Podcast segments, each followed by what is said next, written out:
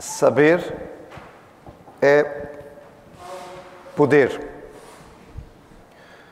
Saber é poder. É um aforismo. Aforismo é uma é como se fosse um, um ditado, um dito, uma afirmação muito curta, mas que pode transmitir uma verdade muito significativa, talvez muito vasta, que pode inclusive levar-nos a muitas conclusões, mas dita de forma extremamente rápida. Saber é poder, ou seja, o conhecimento traz poder. E nós vivemos hoje num mundo em que os meios de comunicação transformaram a chegada ao conhecimento bastante mais acessível, nós podemos dizer democrática, não é? Toda a gente hoje pode, de alguma maneira, rapidamente acessar através da internet vários meios e ter informações que até há relativamente pouco tempo davam um imenso trabalho de conseguir.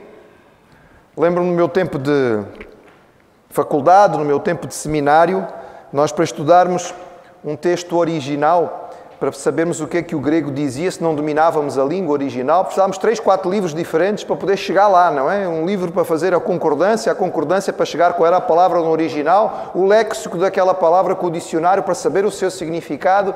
Hoje em dia há programas na internet em que a gente aponta com uma setinha para a palavra, no texto em que estamos a ler na nossa língua, e abre uma caixinha dizendo qual é a palavra em grego e qual é o seu significado. Uau! Ficou mais fácil, ficou bem mais fácil. Conhecimento tornou-se muito fácil de adquirir. Conhecimento é poder. Parece que o apóstolo Paulo concordava com isto. Porque quando ele, no início da sua carta aos Colossenses, resolve orar pela igreja, depois de iniciar a carta e dar graças a Deus pela existência daquela igreja, depois dele mencionar a satisfação que ele tem de ouvir características importantes daquela igreja, ele ora pela igreja e a primeira coisa que ele pede, ou aquilo que ele pede, essencialmente é conhecimento. Vamos lembrar, é a carta que Paulo escreveu aos Colossenses, capítulo 1, nós ainda estamos no capítulo 1, e nós vamos ler aí os primeiros versículos, do versículo 9 até ao 14 e eu convido os irmãos a ficarem de pé, referência à palavra do Senhor para esta leitura. Paulo aos Colossenses, escrevendo esta carta, ele diz assim: Por esta razão, ou seja, por tudo aquilo que ele tinha ouvido falar desta igreja, também nós, ou seja, Paulo, Timóteo e provavelmente a, a Epáfras que tinha levado as notícias, desde o dia em que ouvimos, não cessamos de orar por vós e de pedir que transbordeis de pleno conhecimento da Sua vontade em toda a sabedoria e entendimento espiritual, a fim de viverdes de modo digno do Senhor, para o seu inteiro agrado, frutificando em toda a boa obra e crescendo no pleno conhecimento de Deus, sendo fortalecidos com todo o poder, segundo a força da sua glória, em toda a perseverança e longanimidade, com alegria, dando graças ao Pai que vos fez idôneos à parte que vos cabe da herança dos santos na luz ele nos libertou do império das trevas e nos transportou para o reino do Filho do seu amor, no qual temos a redenção, a remissão dos pecados. Que o Senhor abençoe a Sua palavra e a aplicação aos nossos corações. Os irmãos podem sentar-se.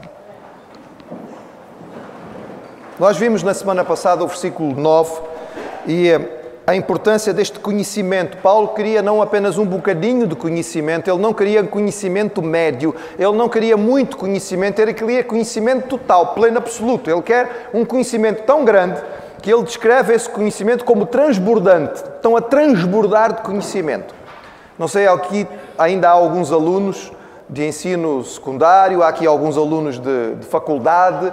Lembram-se quando a gente estuda, estuda, estuda, estuda, estuda e chega a um ponto que vamos para o exame e a gente costuma brincar que não balança muito a cabeça que é ver se não cai, não é? Vamos ali à espera de chegar ao exame que é para derramar tudo em cima do professor. Transbordando de conhecimento. Paulo quer que os crentes da igreja de Colossos transbordem de conhecimento do quê?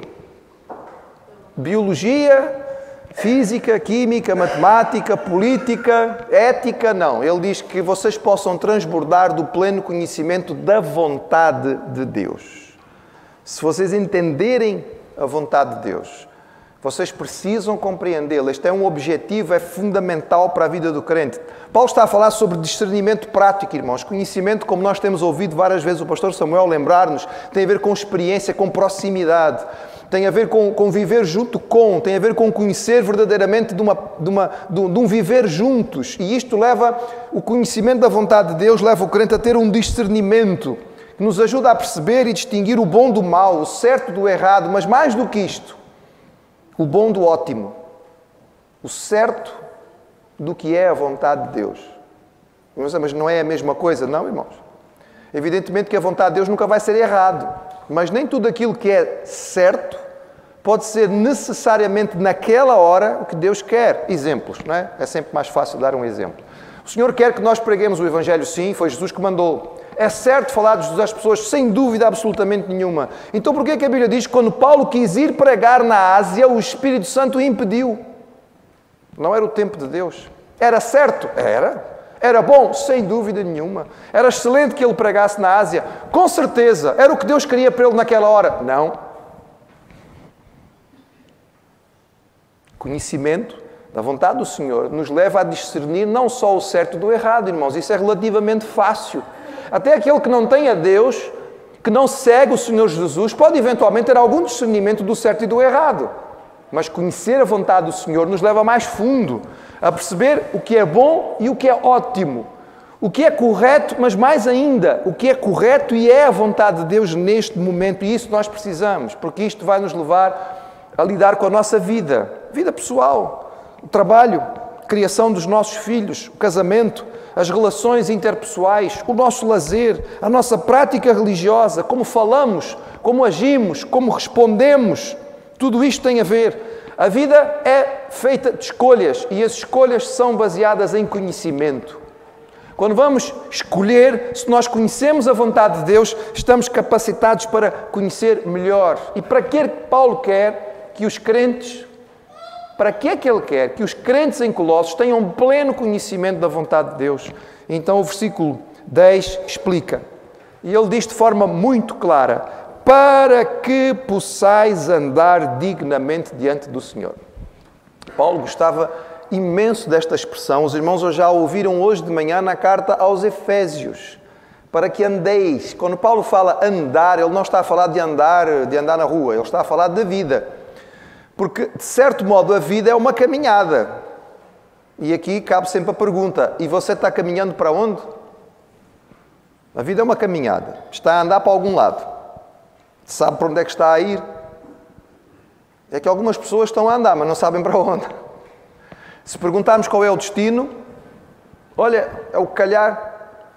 Mas às vezes, sem pensarem para onde é que vão, sem saberem qual é o seu destino, continuam caminhando na sua vida e depois ficam zangados quando chegam a certos lugares e dizem, não era aqui que eu queria vir. Mas se você não sabe para onde vai, se não sabe para onde está andando, isto é muito complicado, é muito grave. Paulo não queria que os crentes simplesmente andassem de qualquer maneira, ele quer que eles andem de uma certa maneira com convicção e que eles andem de forma digna. Também esta manhã ouvimos, porque as duas mensagens estão ligadas, a da manhã e de agora. De forma prática, o apóstolo Paulo começava as suas cartas com teologia e depois passava para a parte ética. A teologia para Paulo, a base do conhecimento era muito importante, mas esse conhecimento não era só para encher a cabeça, era para depois ser aplicado na vida. Normalmente a teologia de Paulo resultava em duas coisas. Nas suas cartas nós vemos sempre isto acontecer. E é bonito porque quando nós pensamos em teologia, normalmente muitos crentes, quando pensam em teologia e doutrina, fazem cara feia. Hum, teologia, ah, isso é para o seminário, isso é para quem está. Irmãos, é conhecimento, nós precisamos dele. E o conhecimento para Paulo sempre resultava em duas coisas: louvor e prática. Paulo termina os momentos de grande teologia das suas cartas em adoração. Na carta aos Romanos, ele chega a um ponto tão alto que ele diz assim: Oh, mistério, oh, que coisa extraordinária! Já viram isto? Isto é o que Deus faz, a mente de Deus. Quem pode entender a mente de Deus? Ele está transbordante, ele está, ele está numa alegria, numa felicidade que ele tem que louvar a Deus. Mas depois da doxologia, ou seja, da adoração, vem a aplicação prática. Então, tendo em conta o conhecimento e o que este conhecimento desperta em nós louvor, ele diz: então agora, olha, isto em termos práticos funciona da seguinte maneira, e é o que ele diz.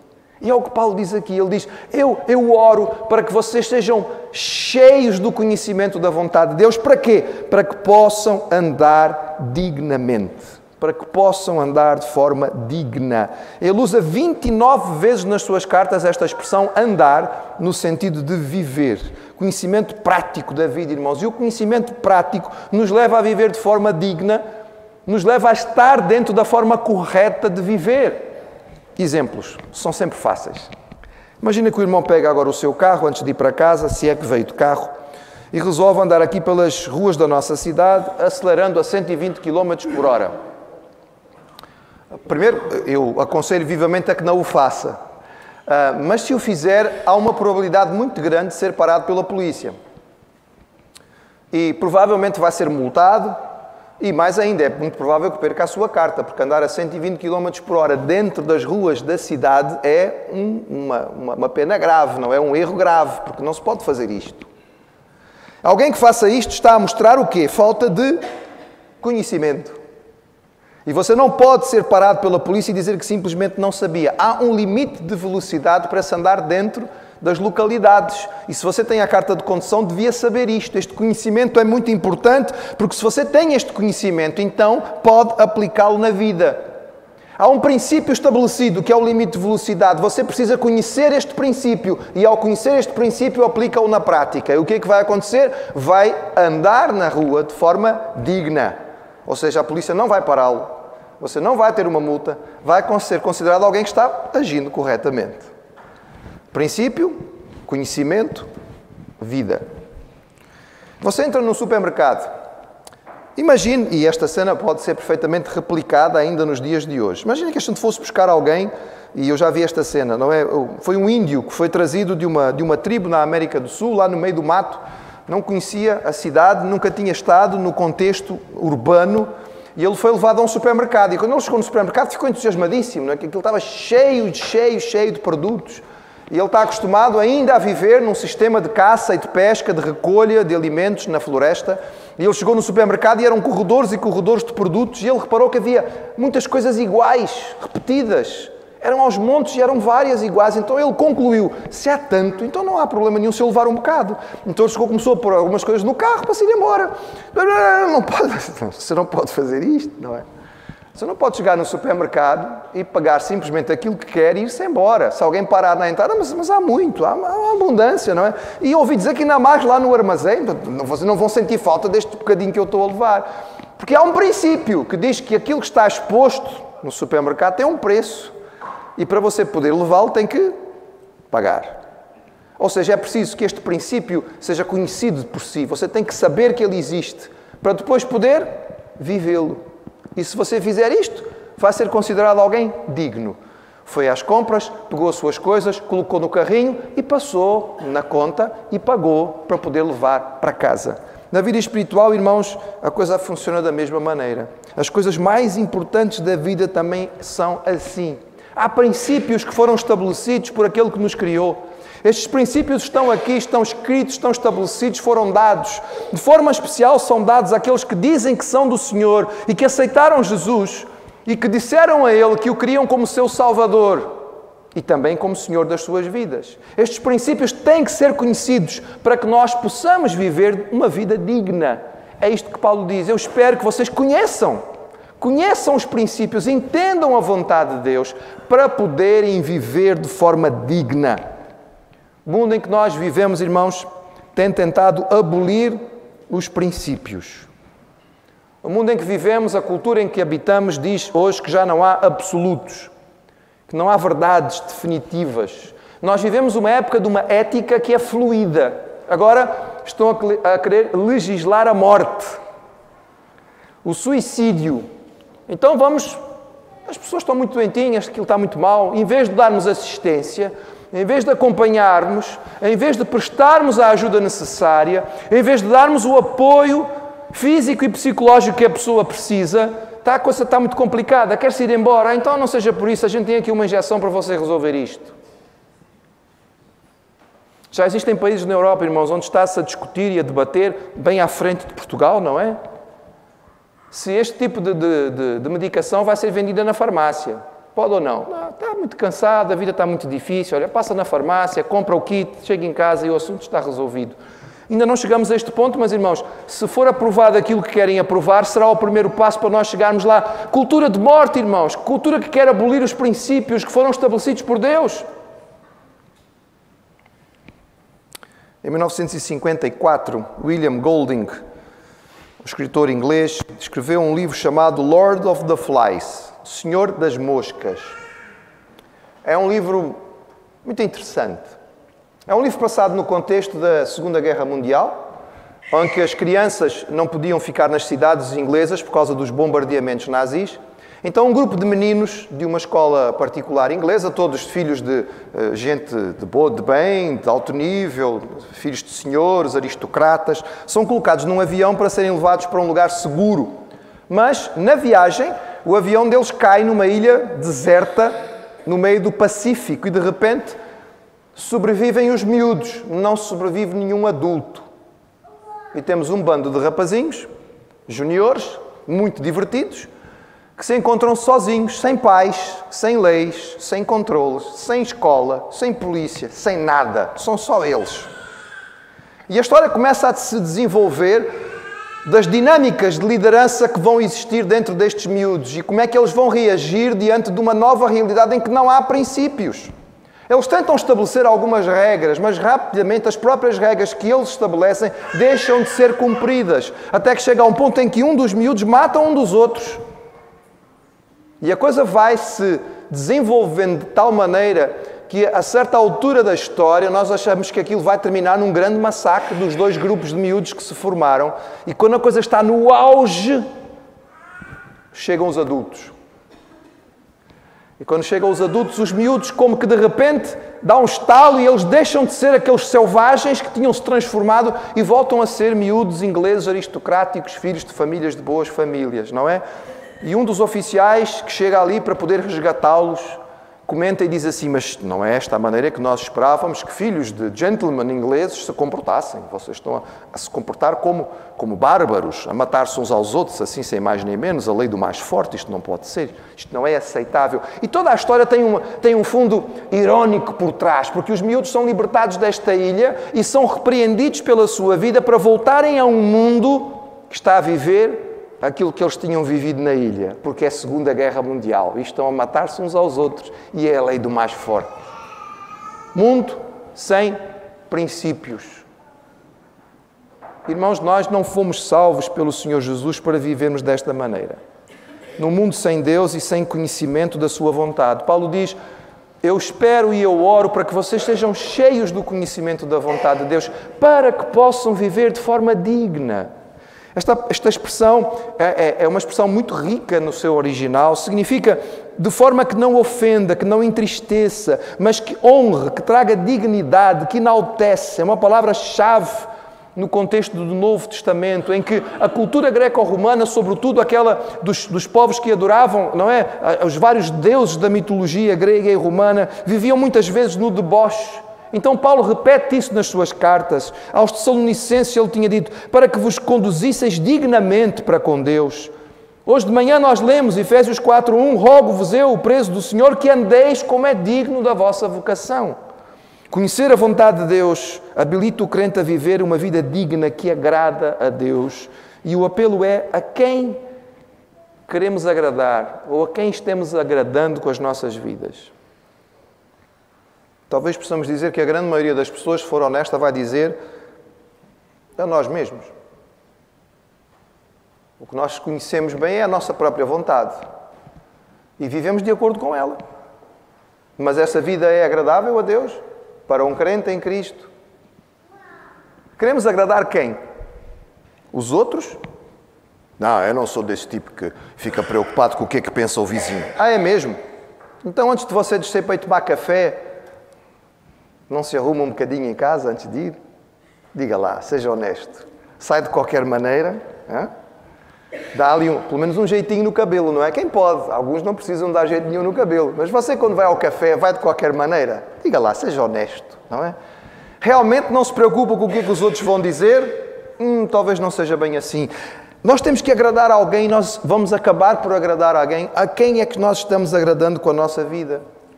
O apóstolo Paulo diz que nós devemos conhecer a vontade de Deus para que nós possamos ter a nossa vida centrada nessa vontade e desta maneira agradar o Senhor. E esta vida que agrada ao Senhor é que tipo de vida?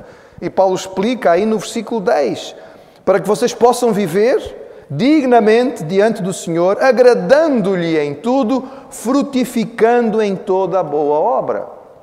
A expressão da frutificação é usada de forma repetitiva na palavra do Senhor.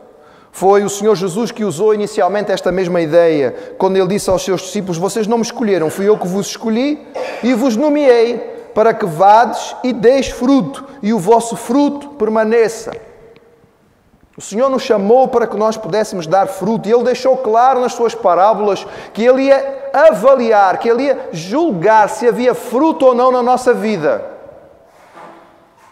Certa ocasião, o Senhor viu uma figueira, numa época em que já se devia esperar algum tipo de fruto, e ele chegou junto à figueira, talvez viesse com fome, era logo de manhã cedo, se calhar ele não tinha tomado o seu pequeno almoço e no caminho teve fome. E ele aproximou-se da figueira com ansiedade para poder colher alguns figos saborosos para comer e para aproveitar, e quando ele chegou lá, não havia fruto. E algumas pessoas dizem: Ih, Jesus agiu em ira, não é? Ele amaldiçoou a figueira. Ele agiu sem, sem controle. Irmãos, Jesus tinha sempre controle. Ele aproveitou a oportunidade, foi para dar uma lição aos seus discípulos e disse: Olha, Deus procura fruto. E é preciso que haja. É preciso que haja. Porque por aquela figueira não tinha fruto, ela secou e nunca mais pôde dar. Que tipo de fruto o Senhor espera das nossas vidas? Bem, irmãos, só isto por si dava uma mensagem inteira, não é? Mas, de forma simples, tipo de fruto nós podemos esperar. A Bíblia nos fala de várias coisas como fruto na vida de um crente. Por exemplo, ganhar almas para Cristo, ganhar outras pessoas para o Senhor é fruto. Eu diria, irmãos, que é dramático. Dramático. Que alguém possa ser salvo pelo Senhor e passar a sua vida sem ganhar ninguém para Cristo. Como é que nós podemos dizer o que dizemos, cantar o que cantamos, ter esta expressão da fé que temos quando nos juntamos como crentes em Cristo e não transmiti-la a ninguém e não ter como alvo e preocupação e desejo e objetivo muito concreto ganhar outras pessoas, partilhar nós vivemos num mundo em que as pessoas não têm este conhecimento, não têm esta paz, não possuem esta alegria, não conheceram ainda a segurança da salvação e nós vivemos ao seu lado, no trabalho, na escola, onde quer que estejamos, não partilhamos a nossa fé, não ganhamos alguém para Cristo, isso faz parte da nossa frutificação. Mas a palavra nos diz que a adoração que nós prestamos ao Senhor com as nossas vidas é um fruto de adoração que é agradável ao Senhor. E não é só o que cantamos aqui, quando vimos aqui cantar ou tocar ou fazer alguma coisa que diga respeito à música. Não, a adoração tem a ver com aquilo que nós fazemos, falar bem de. Quando nós declaramos a nossa fé, quando nós defendemos a nossa fé, quando nós falamos bem do nosso Deus diante dos outros, estamos a, a, a produzir fruto que é agradável ao Senhor. As ofertas que nós damos e que acabamos de fazer no culto, seja a oferta, seja o dízimo, seja a nossa contribuição, a Bíblia nos diz que ela é vista pelo Senhor como fruto que é agradável a Ele. É como se fosse sacrifício da nossa parte para poder a, abençoar o trabalho. O Senhor fica contente com isto.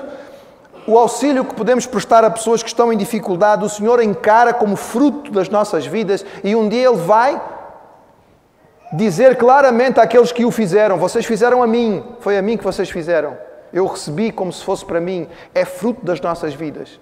Quando nós nos comportamos de forma piedosa, quando as nossas palavras e as nossas atitudes são sábias, são com discernimento, são santas e são diferentes daquilo que nós encontramos no mundo, quando nós fazemos aquilo que diz que já não se faz mais, isto é fruto agradável ao Senhor. Porque pode ser que não se faça mais no mundo, mas nós não somos o mundo, irmãos. Nós não somos a maioria e nós não somos como os outros. Nós não somos toda a gente. Paulo termina este versículo 10. Bem, ele não termina o versículo, mas é esta, esta linha de pensamento que ele está dizendo é esta. Ele diz: Eu oro para que vocês possam ser cheios, transbordantes de conhecimento. Não é? Que o conhecimento que vocês têm do Senhor possa encher-vos, até, até transbordar, que vocês conheçam bem a vontade de Deus e ao entender a vontade de Deus, vocês vão poder viver. Viver a vida que é digna, que honra, uma vida que agrada a Deus, uma vida que dá fruto. E a conclusão final é e que cresce no pleno conhecimento de Deus. Os irmãos percebem, começa e termina com conhecimento. Saber é poder. O que é que Paulo está a dizer, irmãos? Ele está a dizer que quando mais nós crescemos na prática daquilo que é a vontade do Senhor, mais nós vamos poder conhecê-lo. E isto é resultado do ensino direto dado pelo Senhor Jesus. Foi Jesus que ensinou isto. Quando? naquele versículo que nós conhecemos e que, inclusive, de vez em quando cantamos. Aquele que tem os meus mandamentos e, o, e os guarda, esse é o que me ama. E aquele que me ama será amado de meu Pai, e eu também o amarei e me manifestarei a Ele. Porque o Senhor ia, de certo modo, gastar em nos dar conhecimento mais profundo dele mesmo se nós não mostramos interesse naquilo que ele já revelou. Imagine que você senta com alguém e você pensa que esta pessoa está interessada em conhecê-lo, em conhecê-la. Esta pessoa mostrou interesse, disse que gostava de conversar comigo, não é? E sentamos e a pessoa olha, olha nos seus olhos e diz assim: então, diga lá, como é que está? Como é que estão as coisas? Não, está tudo bem. Não, não digo, seja Diga sinceramente, como é, que, como é que está? E você pensa, uau, encontrei alguém que está realmente interessado em saber de mim. E você começa a abrir o seu coração e a contar aquilo que se passa consigo, mas nesse momento que você começa a abrir o seu coração, você olha bem para aquela pessoa e você percebe, ih, viajou, já não está aqui. Já lhe aconteceu? A gente pode estar a falar com alguém e a gente olha naquela pessoa e vê que ela não está a prestar atenção em nós. Já lhe aconteceu? Eu acho que sim, acontece connosco todos, não é? E você está a falar e a pessoa na verdade não está ali. Tá. Ficou ali, mas não, é? não sei, às vezes no, no, telefone, de vez em quando dá um ah, que é para a gente saber que a pessoa não se foi embora, não é? A gente se calhar pôs no viva voz e foi dar uma volta pela casa, arrumar alguma coisa. Ah, e, gente, e continua a fazer a sua vida. Mas está realmente interessado. E se nós tivermos esta experiência de estarmos a falar com alguém, estamos a abrir a nossa vida, estamos a contar aquilo que se passa connosco e esta pessoa não mostra verdadeiro interesse, a minha pergunta é: a próxima vez que ela convidar você para abrir o seu coração, vai abrir? Não. Desculpe, você não mostrou interesse verdadeiro, para que quer outra vez sentar comigo? Não tenho tempo para isso. Não tenho paciência. Agora imagina outra situação. Você vai realmente estar junto de alguém e esta pessoa procura saber o que é que se passa consigo. E quando você começa a falar, esta pessoa parece que esqueceu o mundo inteiro, desligou tudo o que está à volta e ela debruça-se para poder se concentrar só a olhar para o que você está a dizer. E você percebe que ela está a ouvir o que você diz, mas está a olhar para a sua expressão, está a perceber os seus gestos corporais, está a absorver o que você fala. E à medida que vão conversando, ela vai: Ah, então, deixa eu ver se eu perceber bem. Isto é assim, assim. Ah, pois. É. E os seus comentários, as suas expressões demonstram verdadeiro interesse. E depois, melhor ainda, depois da conversa, tendo em conta aquilo que falaram e aquilo que você abriu do seu coração para esta pessoa, esta pessoa faz coisas em relação a si por causa do conhecimento que adquiriu antes. E você diz, Ih, não somente ouviu naquele dia, mas guardou. Está a responder de acordo com o conhecimento que adquiriu a meu, a meu respeito. Agora eu pergunto: se surgir uma nova oportunidade, você vai aproveitar? Claro! Esta pessoa mostrou-se digna, ela está verdadeiramente interessada, ela quer saber, então eu vou passar mais. Eu posso me abrir, eu posso confiar. Meus irmãos, a gente vem domingo à igreja.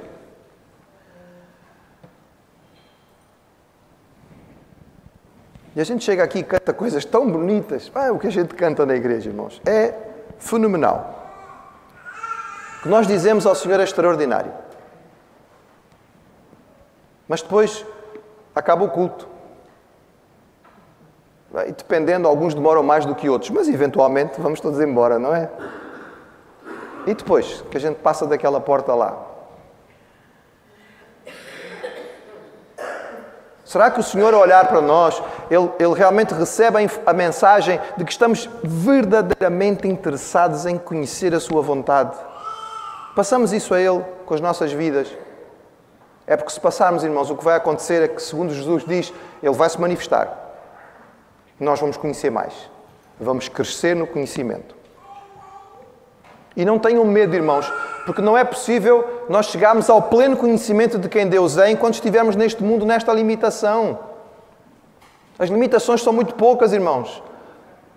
Há um dia destes eu parei para fazer algumas contas, tendo em conta aquilo que é a pregação, e olhei para a Bíblia e olhei para aquilo que é preciso transmitir, e olhei para aquilo que tem-me surgido como desafio de transmitir aos irmãos, e eu cheguei a uma conclusão.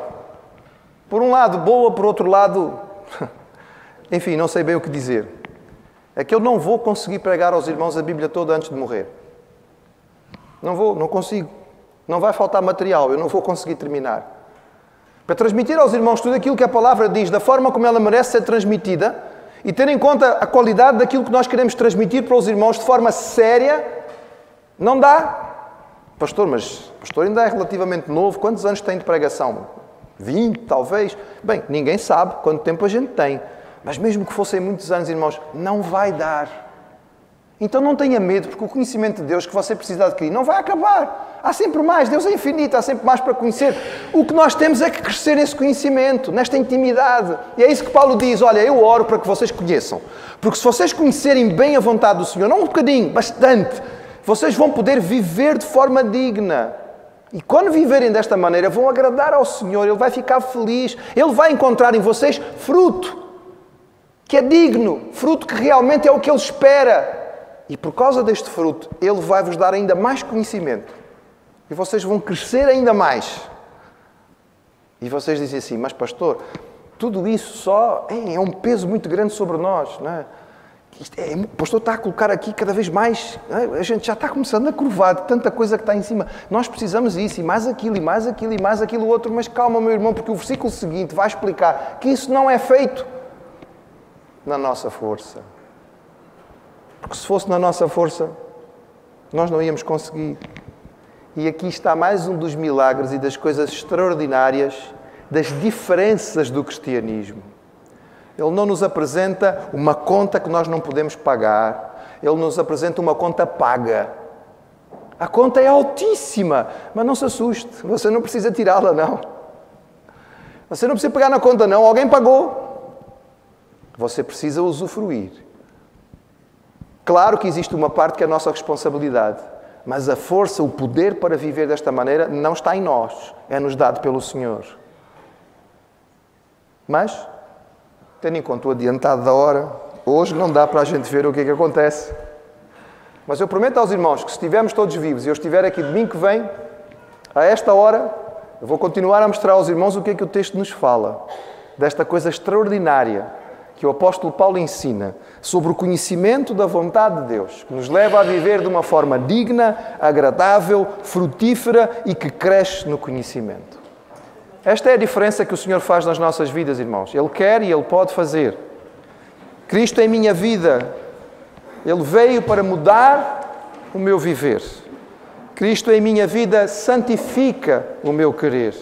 Ele deu-me tudo, vindo morrer em meu lugar Cristo em minha vida trouxe paz e perdão sem paz. Vamos ficar de pé e cantar, irmãos, para terminar.